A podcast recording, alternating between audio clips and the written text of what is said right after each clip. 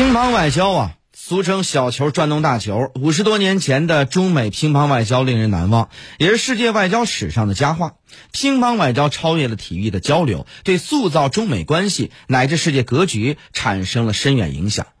不少的西方历史学家认为，乒乓外交是冷战结束的先奏啊，可见其意义重大。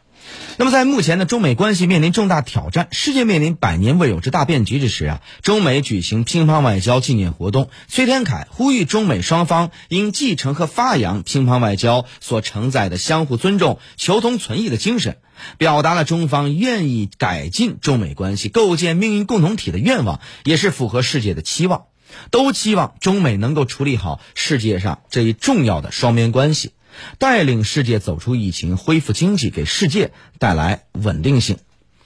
当然呢，当前的中美关系与五十年前不一样了。两国的经济密切联系，双方冲突的不是意识形态，而是经济实力和科技实力。中国表达了良好的愿望，但中美之间的竞争似乎不会停下来。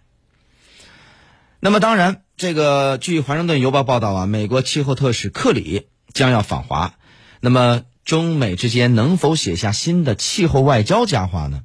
这个气候外交啊，这个词儿挺新鲜的，啊，尽管中美之间最近发生激烈冲撞，但是双方在一些国际事务当中的态度和立场始终没变，气候问题是其中之一。这是两国为数不多的利益可以重叠的领域，加上前国务卿克里在与中国交往时比较温和，与中国领导人和外交界的私人关系比较好，也曾公开说中国领导人能力强，有啊过这个良好的合作，这给人很多想象空间，对重启中美气候谈判和改善关系带来积极的这个信号。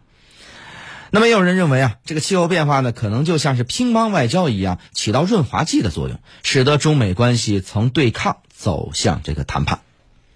那么，如果克里访华，将是拜登政府啊高级官员首次正式的访问中国，但能不能传出气候外交的佳话呢？还有待时间来观察。即使中美在气候问题上能够合作，能谈出一些成果，能不能用气候外交来形容，我恐怕还为时过早。只有当中美关系进入到不冲突、不对抗、相互尊重、合作共赢的境地，气候外交这个词儿才能够用出来，而且用得上。好了，私家车看天下，我是谢飞。这个时段就这样，我们呃，我们稍事休息啊，稍后继续回来。